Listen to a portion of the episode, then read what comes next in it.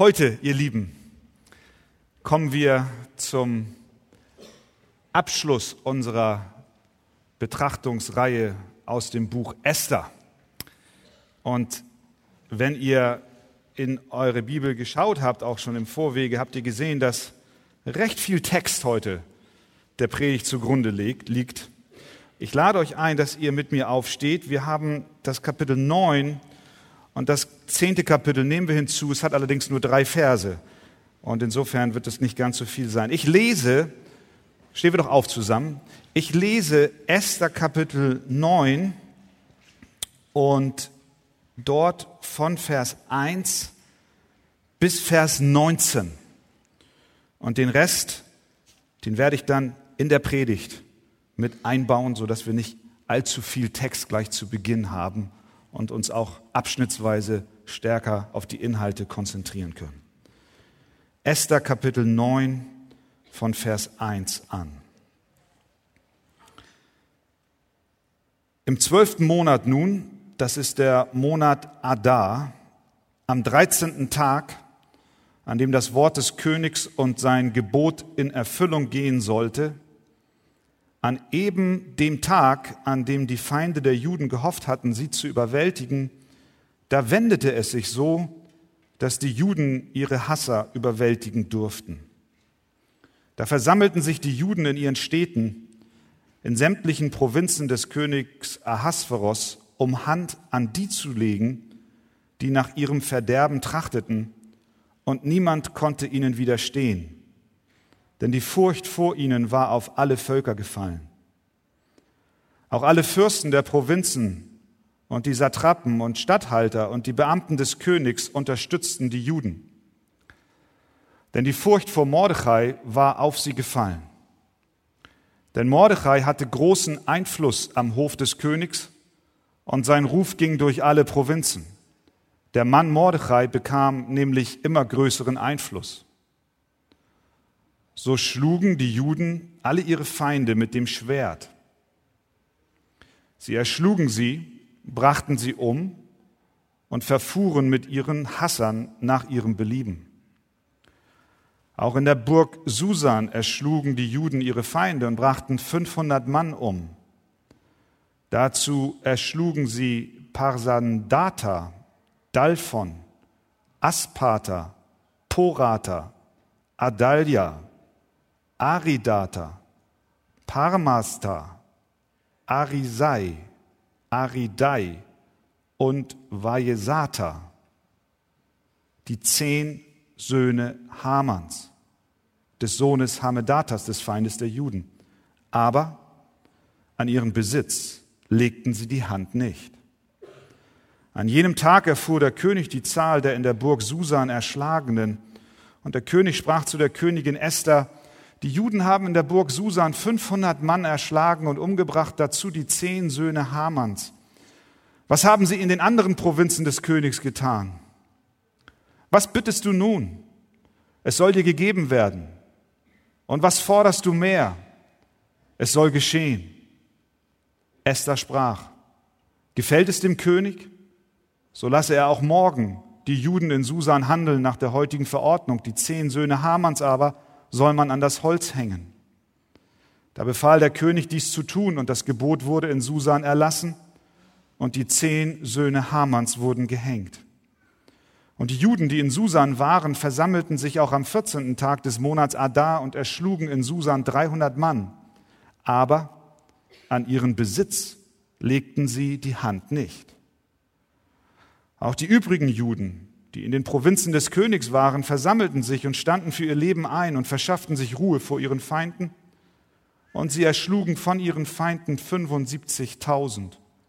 Aber an ihre Güter legten sie die Hand nicht. Das geschah am 13. Tag des Monats Adar. Und sie ruhten am 14. Tag desselben Monats und machten ihn zu einem Tag des Gastmahls und der Freude. Aber die Juden in Susan versammelten sich am 13. und 14. Tag dieses Monats und ruhten am 15. Tag.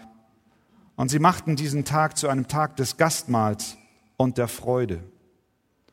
Darum machen die Juden auf dem Land die in den offenen Städten wohnen, den 14. Tag des Monats Adar zu einem Tag der Freude, des Gastmahls und zum Festtag und senden einander Geschenke. Soweit das Wort Gottes. Ihr dürft euch gerne setzen.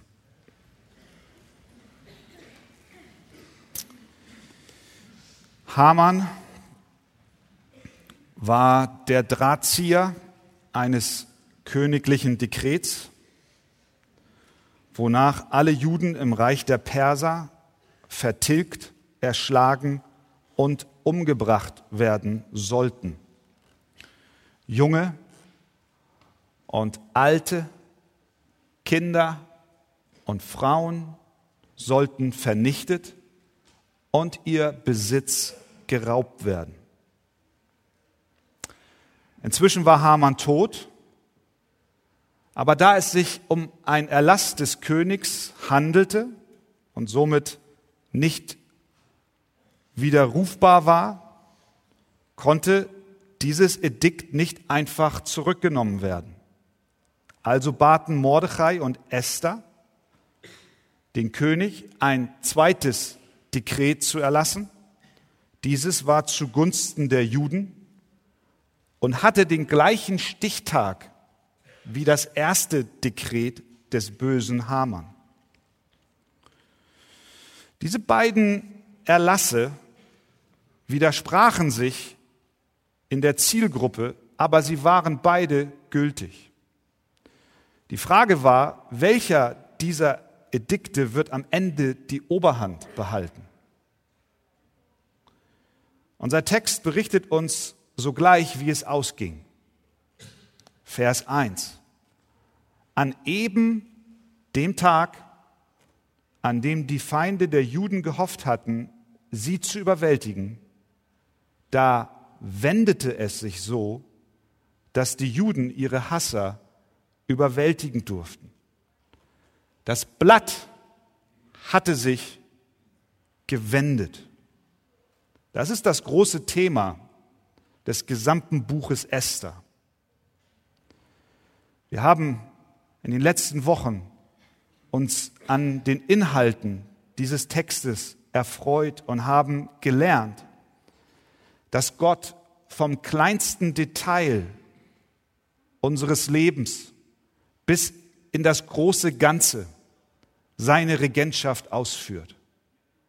Jeder Atemzug, den du tätigst, jeden Schlag, den dein Herz ausübt, ist unter Gottes Regierung und in seinem guten Plan eingewoben, genauso wie der Lauf der Planeten und der Lauf der Geschichte ihm untertan ist.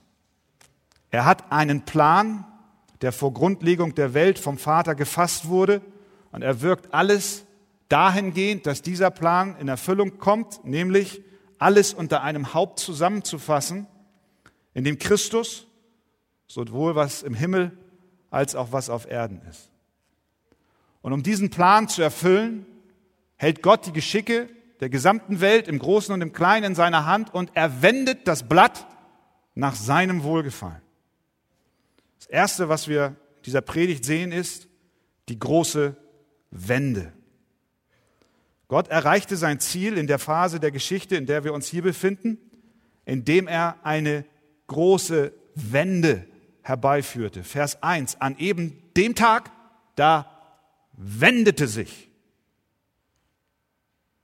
die Situation so, dass die Juden ihre Hasser überwältigen durften. Der Text beschreibt uns sehr genau, was ist das für ein Tag, an dem diese Veränderung eintrat. Es war, wie es heißt im ersten Vers, im zwölften Monat, das ist der Monat Adar, am dreizehnten Tag, an dem das Wort des Königs und sein Gebot in Erfüllung gehen sollte, an eben diesem Tag. Was hatte Haman nicht alles angestellt, um diesen einen Tag ausfindig zu machen, an dem sein Mordplan an den Juden in Erfüllung gehen sollte? Er nahm sich viel Zeit. Er versammelte seine Freunde um sich herum. Er warf das los. Wir erinnern uns in Kapitel 3. Es war nicht einfach so, dass er einen bösen Plan hatte und gesagt hat, okay, lasst uns einfach mal loslaufen und egal an welchem Tag, wir vernichten jetzt die Juden. Nein, er wollte ganz exakt sicherstellen, dass der Tag, an dem dieser Mord an den Juden stattfindet, ein Tag ist, an dem dieses Vorhaben auch Erfolg hat. Deswegen warf er das los. Er warf es nicht nur einmal, sondern der Text in Kapitel 3 berichtet uns, dass er es wiederholt tat, Tag für Tag, Monat für Monat, um herauszufinden, welcher Tag der beste sei. Und nun lesen wir, wie gut dieser Tag für ihn und für sein Vorhaben tatsächlich wurde. An eben diesem Tag, der lange vorbereitet war, da wendete es sich so, dass die Juden ihre Hasser überwältigen durften. Es wäre schon äußerst bemerkenswert gewesen, wenn es derselbe Monat gewesen wäre oder gar dasselbe Jahr. Aber es war nicht nur derselbe Monat und dasselbe Jahr, es war derselbe eben dieser Tag. Was für eine großartige Wendung hat dort stattgefunden. Gott hat die Zeit unter seiner Kontrolle. Diese Wahrheit haben wir schon gelernt, als wir darüber lasen, dass in einer der Nächte der König nicht schlafen konnte. In eben dieser Nacht konnte der König nicht schlafen. Und auch hier erleben wir wieder eine Wende zu einer Zeit, die von Gott exakt vorherbestimmt war. Und was waren das für Wendungen, die dort stattgefunden haben? Denken wir an Haman. Was für eine Wendung nahm sein Leben. Als er nach dem ersten Essen bei Königin Esther nach Hause ging und mit stolz geschwellter Brust fröhlich erzählte, dass er eingeladen war bei der Königin, da berichtete er von der Herrlichkeit seines Reichtums und von der Menge seiner Söhne. Er war stolz auf seine Söhne. Er sagte, meine Söhne sind die Krone meiner Herrlichkeit. Und nun wir haben es gelesen in Vers 14.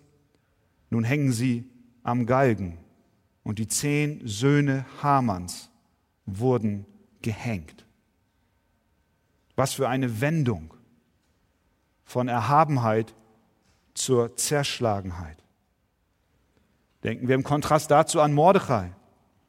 Er wurde uns vorgestellt als ein Jude, der im Tor des Königs saß Kaum weltbewegend diese Information. Ein schlichter Mann, der seinen Dienst für den König verrichtete. Was für eine große Wendung trat in seinem Leben ein, wenn wir nun zu Kapitel 9, und wir haben es eben gelesen, dort in Vers 4 hören, denn Mordechai hatte großen Einfluss am Hof des Königs und sein Ruf ging durch alle Provinzen. Der Mann Mordechai bekam nämlich immer größeren Einfluss. Von einem durchschnittlichen Mitarbeiter des Königs eine Wendung hin zum einflussreichsten Mann im ganzen Reich gleich nach dem König. Die Botschaft dieses ersten Abschnittes von Kapitel 9 lautet, Gott wendet den Lauf der Dinge nach seinem Wohlgefallen. Das, was offensichtlich unmöglich zu sein scheint, kann doch unter der Führung und Leitung Gottes geschehen. Das betrifft sicher vor allem den Weg, den Gott mit seinen Kindern hat. Er sammelt sich Menschen aus allen Völkern und allen Nationen zu allen Zeiten und er führt sie zusammen unter seine Herrschaft. Diese Mission hat er niemals aufgegeben. Von diesem Ziel ist er nicht ein Millimeter abgerückt. Es bleibt bestehen, auch wenn der Widerstand groß sein mag. Auch wenn wir vor Augen nicht das sehen, was wir glauben, eines Tages von Angesicht zu Angesicht schauen zu können. Auch von deiner Rettung nimmt er keinen Millimeter Abstand, sondern er vollführt sie. Die Wende kommt zu seiner Zeit, an dem Tag, den er bestimmt hat. Das Volk Israel stand vor dem Roten Meer, vor ihnen ein Wasser, hinter ihnen eine blutrünstige Armee, die nichts anderes vorhatte, als sie zu versklaven und umzubringen. Und Mose, er streckt den Stab aus und Gott öffnet das Wasser. Sie gehen trockenen Fußes hindurch und nach ihnen wird das ganze, die ganze Armee Ägyptens umspült und kommt um. In Zeiten größter Bedrängnis hat Gott immer eine Wende für sein Volk geschaffen. Daniel war in der Löwengrube dem Tode geweiht, aber Gott wendete das Blatt. Die drei Männer im Feuerofen waren erledigt, aber Gott ergriff ein. Du sagst, ich bete schon so lange für mein Kind und hoffe, dass es zum lebendigen Glauben an Gott findet. Und manchmal schwindet mir die Hoffnung. Ich rufe dir heute Morgen zu, Gott ist ein Gott der Wende. Du sagst, ich bin kurz davor, meine Ehe zu verlassen. Es hat keinen Sinn, weil mein Mann nicht, mich, mich nicht versteht. Ich sage dir, Gott ist ein Gott der Wende. Du sagst, es fällt mir schwer zu glauben, weil es unmöglich zu sein scheint. Dann geht es dir genau wie den Jüngern, die den Worten Jesu nicht glauben konnten. Und hör, was er ihnen sagt. Er sah sie an, er sprach zu ihnen, bei den Menschen ist dies unmöglich, aber bei Gott sind alle Dinge möglich. Amen. An eben diesem Tag wendete es sich. Willst du ihm nicht auch vertrauen? was dein Leben angeht, was deine Nöte angeht und was deine Fragen betrifft. Das war Punkt Nummer eins, die große Wende. Zweitens, das große Gericht. In den folgenden Versen lesen wir nun, was die Juden mit ihren Feinden taten. 500 Menschen wurden in der Burg Susan erschlagen. Vers 6. Dazu die zehn Söhne Hamans. Vers 10.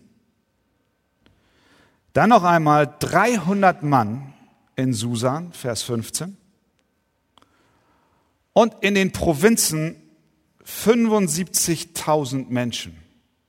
Vers 16. Aus dem Blick eines Westeuropäers im 21. Jahrhundert kommen da Fragen auf. Was hat dies zu bedeuten? Obwohl Hamann verschwunden war, der Drahtzieher dieses furchtbaren Edikts war das antisemitische Klima noch lange nicht beseitigt. Nur weil der Kopf verschwindet, heißt es nicht, dass von einem Tag auf den anderen eine Judenfreundlichkeit plötzlich die Gesellschaft durchdringt. Wir haben in unserem Land ja auch Erfahrungen gemacht. Die Juden lebten trotzdem unter beständiger Bedrohung. Der Mordplan gegen das Volk Israel stand fest im Kalender. Das war das Umfeld, in dem sie sich befanden. Die Reaktion der Juden war, sie versammelten sich, Vers 2, in den Städten. Und Vers 16, sie versammelten sich auch in den Provinzen und standen für ihr Leben ein. Was sie dann taten, deckte sich vollkommen mit dem Edikt der Regierung. Es war, es war kein Gesetzesbruch. War dies ein Rachefeldzug der Juden? Nein, es war kein Rachefeldzug. Es war das Gericht Gottes über seine Feinde. Und ich möchte an dieser Stelle noch einmal ganz explizit euch einladen, die Predigt euch noch einmal anzuhören, die wir von vor zwei Wochen hier von meinem Vater gehört haben, über Esther 8 mit dem Titel die Rettung des Volkes.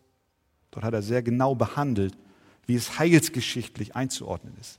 Aber weil wir in diesem Kapitel jetzt nochmal in die Details gehen und plötzlich hier diese Zahlen nochmal schwarz auf weiß haben, möchte ich kurz noch darauf eingehen. Vor allen Dingen auch für die, die vor zwei Wochen nicht hier waren. Wir müssen verstehen, dass die Menschheit sich insgesamt gegen Gott auflehnt. Das begann schon im Garten Eden, als der Mensch rebellierte. Und es hat seinen Fortlauf genommen in den Jahren, die danach kamen, bis zum heutigen Tag. Wir wissen unter anderem von der Sintflut, dass Gott Gericht übte. Er sah die Bosheit der Menschen an, sie war sehr groß auf der Erde und alles Trachten der Gedanken seines Herzens des Menschen war alle Zeit nur böse. Da sprach der Herr, ich will den Menschen, den ich erschaffen habe, vom Erdboden vertilgen. Gott löschte eine ganze Generation aus. Unter solchem Edikt steht die Menschheit bis heute. Der Zorn Gottes liegt auf uns, weil wir alle in Rebellion zu Gott leben und Gott in seiner Gerechtigkeit übt Gericht aus. Und er sendet Zeichen, wie zum Beispiel zu Zeiten des Noahs und in der Heilsgeschichte immer wieder. Dass wir hier sitzen und noch am Leben sind, ist einzig und allein der Langmut und der Gnade und der Barmherzigkeit Gottes zu verdanken. Der Erlass des Hamanns, mit dem sich die Menschen identifizierten und drauf und dran waren, die Juden zu ermorden, war Grund für die Vernichtung der Perser. Wenn die schnellen Rosse aus dem königlichen Reitstall nicht rechtzeitig mit dem neuen Edikt in die entlegenen Provinzen von Indien bis Äthiopien gekommen wären, dann hätten sie zugeschlagen. Sie waren Sünder vor Gott und hatten Tod und ewige Verdammnis verdient, genauso wie du und genauso wie ich.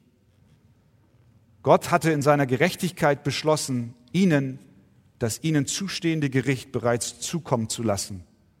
Und eines Tages wird jeder sich vor dem Gericht Gottes wiederfinden. Also hat Gott heilsgeschichtlich diesen Vorgang benutzt, um seine Gerechtigkeit walten zu lassen und nicht als ein Rachefeldzug der Juden es dastehen zu lassen. Und dass es so war, dass es keine Selbstjustiz war, sondern dass die Juden im Auftrag Gottes handelten, macht unser Text deutlich. Das sehen wir zum Beispiel daran, dass sie keine Beute machten. Ist euch das aufgefallen beim Lesen? Der Text betont, obwohl das Dekret des Mordechai ihnen ausdrücklich gestattete, Beute zu machen, sie es doch nicht taten. Vers 10.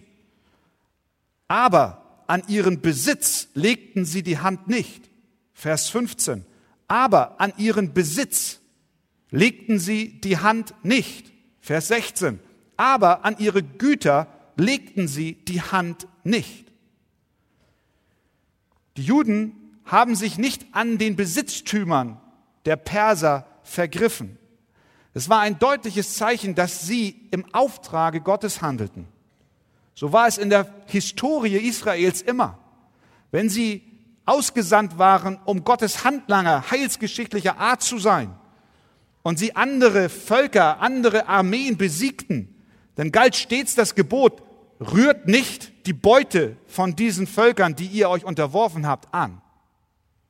Es begann bei Abraham, als Lot gefangen genommen wurde und er für Sodom kämpfte, um seinen Neffen zu befreien. Da kam der König von Sodom, 1. Mose 14. Und er bot ihm an und sagte zu ihm, gib mir die Seelen, die du genommen hast, aber du kriegst dafür den Besitz, den du beschlagnahmt hast. Und Abraham hat abgelehnt, hat gesagt, ich will das nicht haben. Ich will den Besitz nicht haben. Ich habe es, ich möchte es nicht haben, weil, und er begründet es mit diesen Worten, damit du nicht sagen kannst, ich habe Abraham reich gemacht. Die böse Stadt sollte nicht Fundament seines Wohlstands sein. Und dies wurde zum Referenzmodell für alles, was danach kam. Als die Israeliten das verheißene Land einnahmen, sollten sie keine Beute machen. Als sie Jericho besiegten und die anderen Städte. Wenn sie Beute nahmen, dann sollte die Beute nur dazu dienen, Gott geweiht zu werden. Wir wissen, dabei wurde auch gesündigt, wenn ihr euch erinnert an Achan bei der Einnahme Jerichos. Er handelte nicht gemäß der Anweisung. Er nahm Beute für sich selbst, er vergrub sie in seinem Zelt und das kam ans Tageslicht und er wurde zur Rechenschaft gezogen. Esther und Mordechai wollten sicher gehen, dass deutlich wird, wir machen hier nichts, um uns zu bereichern, sondern wir sind Handlanger, Ausführende des Gerichtes Gottes. Also sagten sie, laute Dick dürfen wir zwar die Beute nehmen, aber wir wollen es nicht machen wie damals Saul, der auch den König Agag leben ließ und das Vieh. Nein, wir wollen den heiligen Auftrag Gottes ausführen. So kann niemand sagen, die Juden taten, was sie taten, um an Besitz zu gelangen. Wir sind alle Feinde Gottes und stehen unter dem Zorn des Allmächtigen. Noch ist Zeit der Gnade, noch hält er sein Gericht zurück. Erstens die große Wende, zweitens das große Gericht und drittens das große Fest. Vers 18. Aber die Juden in Susan versammelten sich am 13.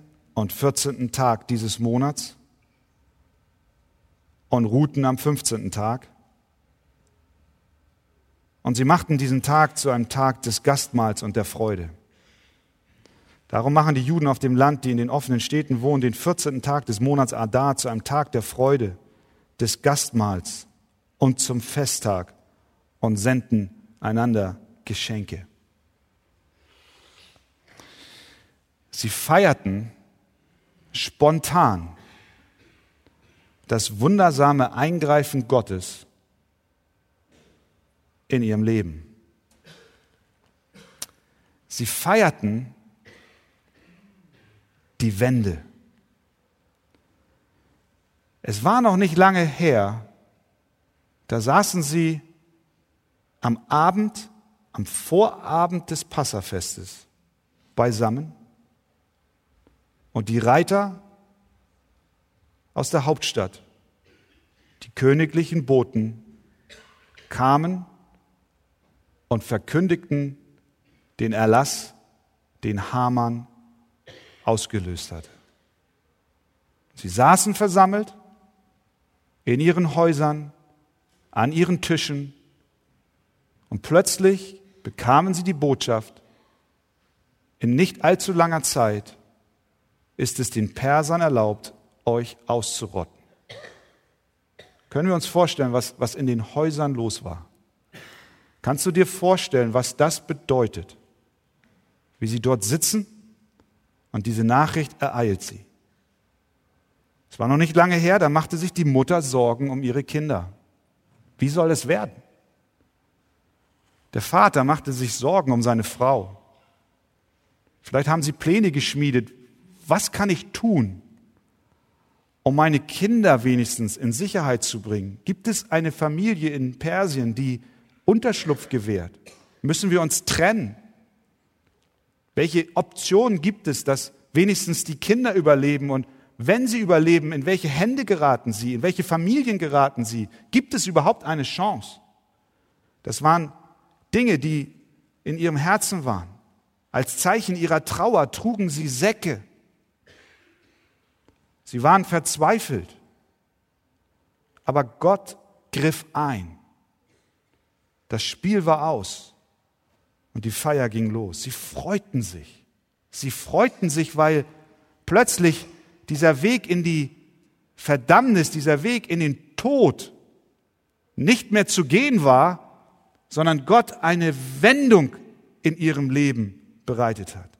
Psalm 30 bringt diese Freude zum Ausdruck. Psalm 30, Vers 11. Man könnte fast meinen, das ist ein Psalm, den Mordechai geschrieben hat. Wenn ihr, wenn ihr, wenn ihr die Möglichkeit habt, schlagt gerne auf. Psalm 30, Vers 11. Dort heißt es, du hast mir meine Klage verwandelt in einen Reigen. Vers 12. Du hast mir meine Klage verwandelt in einen Reigen. Du hast mir den Sack der Trauer ausgezogen und mich mit Freude gegürtet, dass ich dir Lob singe und nicht stille werde, Herr, mein Gott, ich will dir danken in Ewigkeit. Du hast meine Klage verwandelt in einen Reigen. Habt ihr mal die Juden feiern sehen, wie sie Reigen tanzen? Du hast mir den Sack der Trauer ausgezogen und mir und mich mit Freude gegürtet. Sie freuten sich, weil Erlösung da war. Sie freuten sich nicht, indem sie sich ein Skalp an die Wand hingen von den besiegten Feinden, sondern sie zogen den Sack aus und wurden mit Freude gegürtet. Mordechai erinnerte sich, ich saß im Tor des Königs und ich war dem Tode geweiht. Ich hatte einen Sack an und nun hat Gott gehandelt. Ich bin Ministerpräsident. Wie um alles in der Welt konnte das geschehen? Was für eine Wendung. Und weil wir alle dazu neigen, schnell zu vergessen, ließ Mordechai dieses Fest jährlich wiederholen. Diese spontane Feier wurde standardisiert. Vers 28. Und so sollen diese Tage im Gedächtnis bleiben und gefeiert werden von Geschlecht zu Geschlecht in allen Sippen, in allen Provinzen und in allen Städten. Dieses Fest wurde Purim genannt.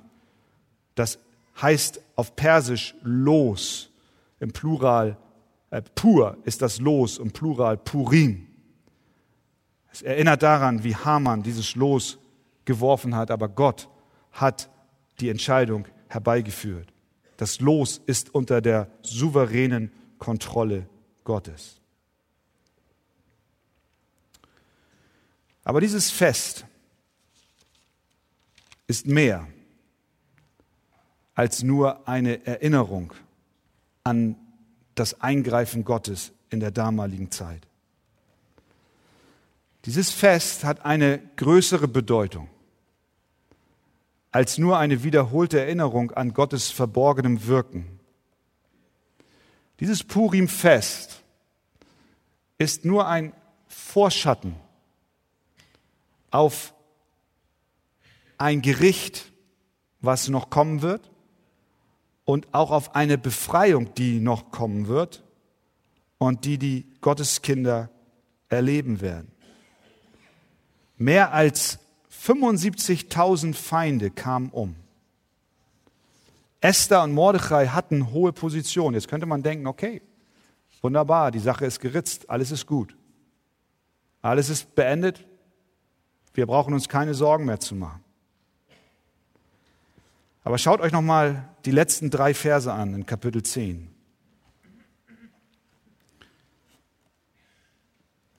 Zuvor wird das Purimfest beschrieben und wie es zu feiern ist. Und dann in Kapitel 10, da fragt man sich, was, was soll das jetzt noch am Ende? Nun ist doch happy, clappy, alles ist gut. Alle sind frei. Ende gut, alles gut. Warum endet der Schreiber nicht bei Vers 32 in Kapitel 9? Stattdessen fügt er jetzt noch drei Verse ran. Hört mal, was er da schreibt. Und der König Ahasveros legte dem Festland und den Inseln des Meeres einen Tribut auf.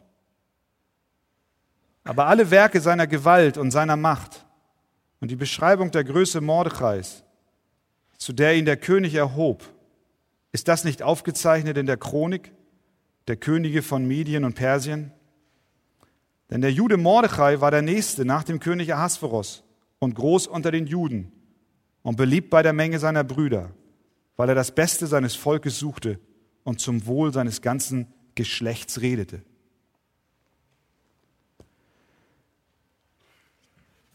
Der König Ahasverus, Vers 1, legte dem Festland und den Inseln des Meeres einen Tribut auf.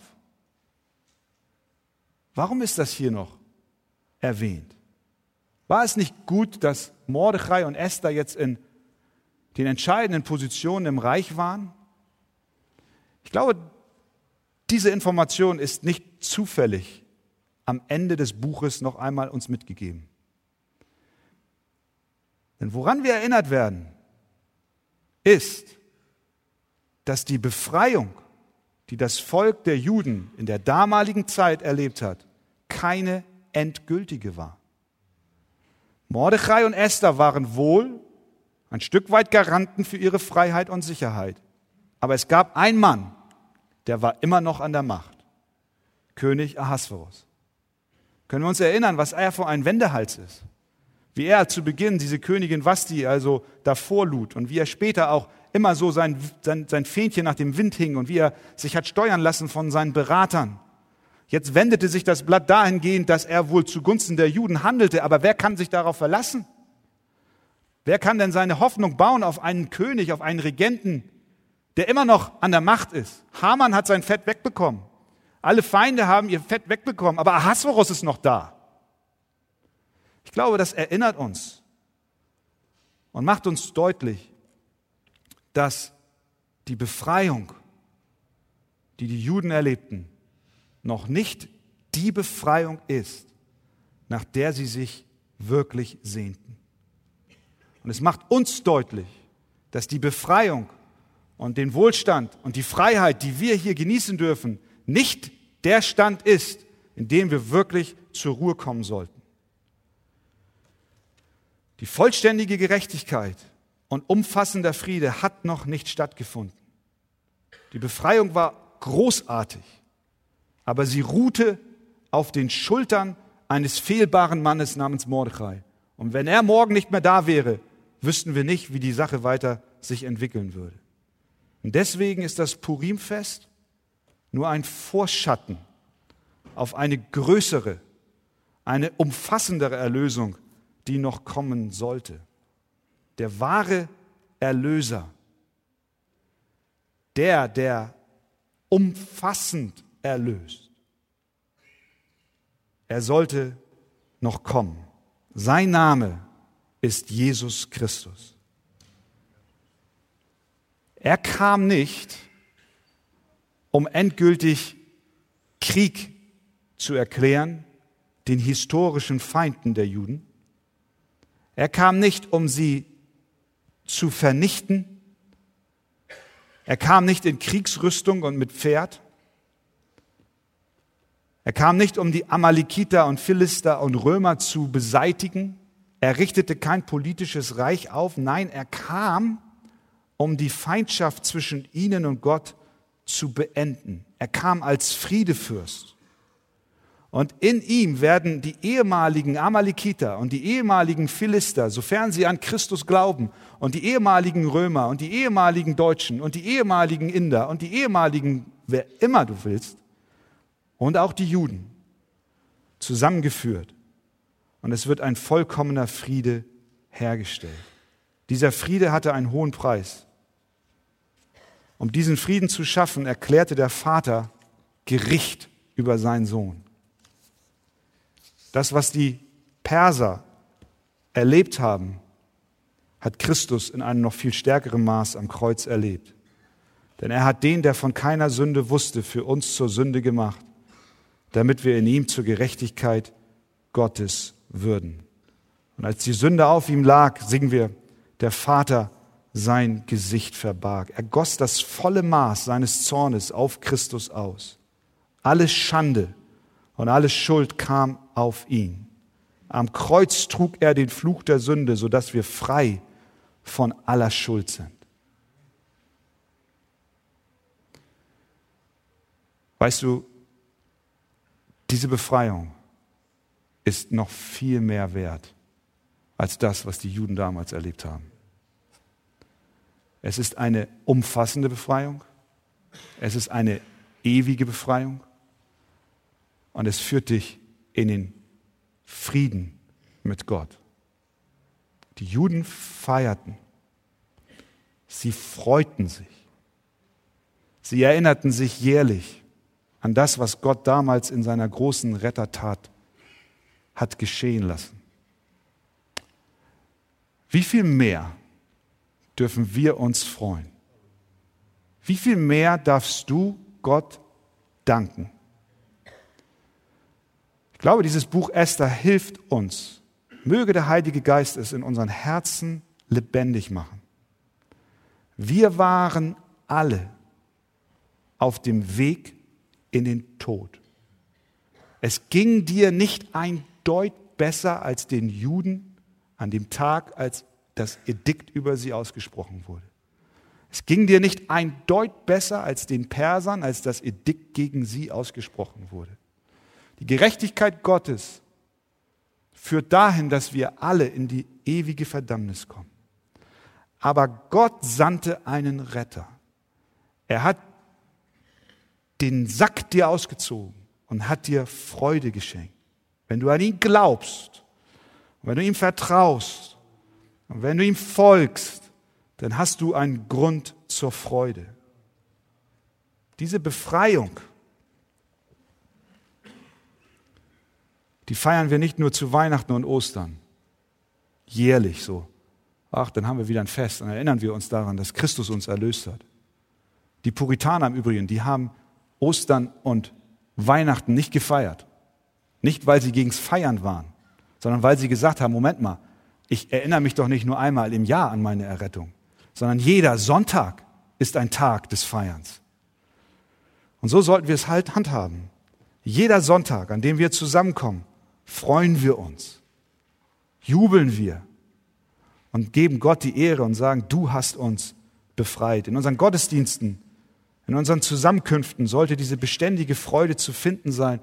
Gott hat uns erlöst. Unsere Herzen sollten überfließen vor Freude. Wir singen vom großartigen Sieg, den Jesus für uns errungen hat.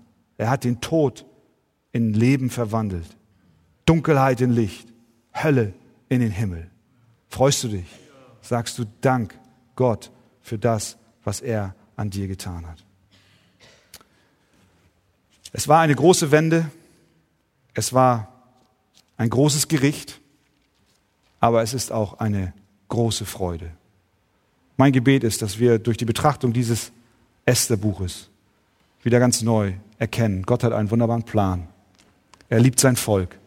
Er rettet es. Und wir dürfen in diesen Plan mit eingewoben sein. Amen.